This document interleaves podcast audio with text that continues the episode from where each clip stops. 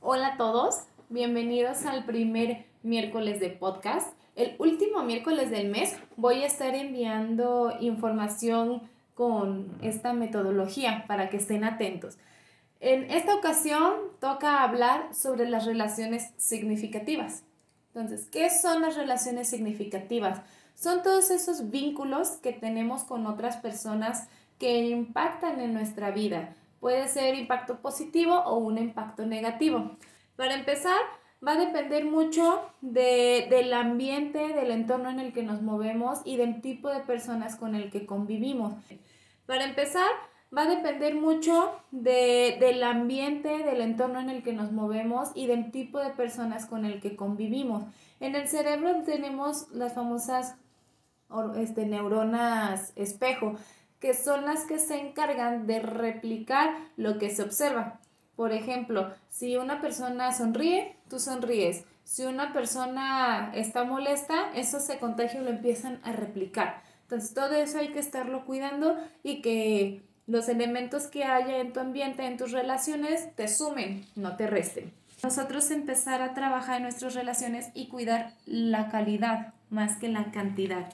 Hay muchísimos beneficios en esta parte de cuidar tus relaciones porque cuando tienes una relación funcional, una relación sana, la vamos a poder identificar porque existe el compromiso, hay reciprocidad, hay respeto, hay empatía, hay honestidad, hay un interés genuino y mutuo entre las partes, hay una comunicación asertiva, hay buenos límites bien marcados, hay buen trato y hay equidad, contrario a las relaciones disfuncionales o a las relaciones que no son sanas en donde se utiliza al otro, no es tanto el interés genuino, sino la relación es más en base por un interés.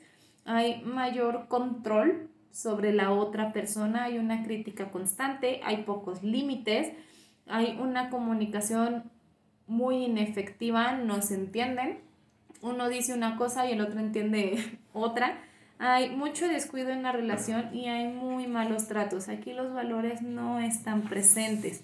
Entonces, cuando tú tienes una relación sana, tú obtienes y tú aportas tranquilidad, apoyo, un espacio para poder ser uno mismo, satisfacción, crecimiento y contrario a las relaciones pues disfuncionales en donde vives en un ambiente de ansiedad, de frustración, donde vives tu baja autoestima, donde sientes insatisfacción. Entonces todo esto pues te resta más que sumarte. Puedes tener vínculos con tu pareja, con amigos, con familia, con contigo mismo, con lo inmaterial, o sea, la parte espiritual, hasta con compañeros de trabajo. Cualquier relación va a ser importante para tu día a día. Ahora, ¿cómo generar las relaciones sanas? ¿Cómo generar que nuestras relaciones significativas, las más impactantes, sean sanas para nosotros? Hay que aprender a, asumir compromiso, hay que aprender a confiar en otros y en uno mismo. La relación más importante en tu vida eres tú mismo. Entonces, es la primera que debes de empezar a cuidar. Si tú no te empiezas a valorar, si tú no te empiezas a cuidar, si tú no empiezas a hacer cosas que te gusten, si tú no te empiezas a chiquear y todo este tipo de, de actividades, si no lo haces contigo, va a ser muy difícil que lo puedas aplicar o replicar en alguien más. Entonces, primero cuídate a ti y podemos pasar a relaciones con terceros. Con terceros se necesita de reciprocidad, se necesita de escuchar para entender, no solo para responder. Hay que ser muy empáticos, hay que tener inteligencia emocional, hay que ceder de repente para poder coincidir o llegar a un acuerdo.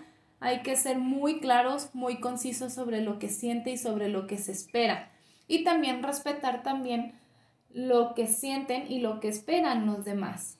Como conclusión, cuiden sus relaciones, fíjense bien qué les suma y qué les resta y venga de quien venga, venga de donde venga, no importa si es familia, no importa si es tu pareja, si no te está sumando, ahí no es.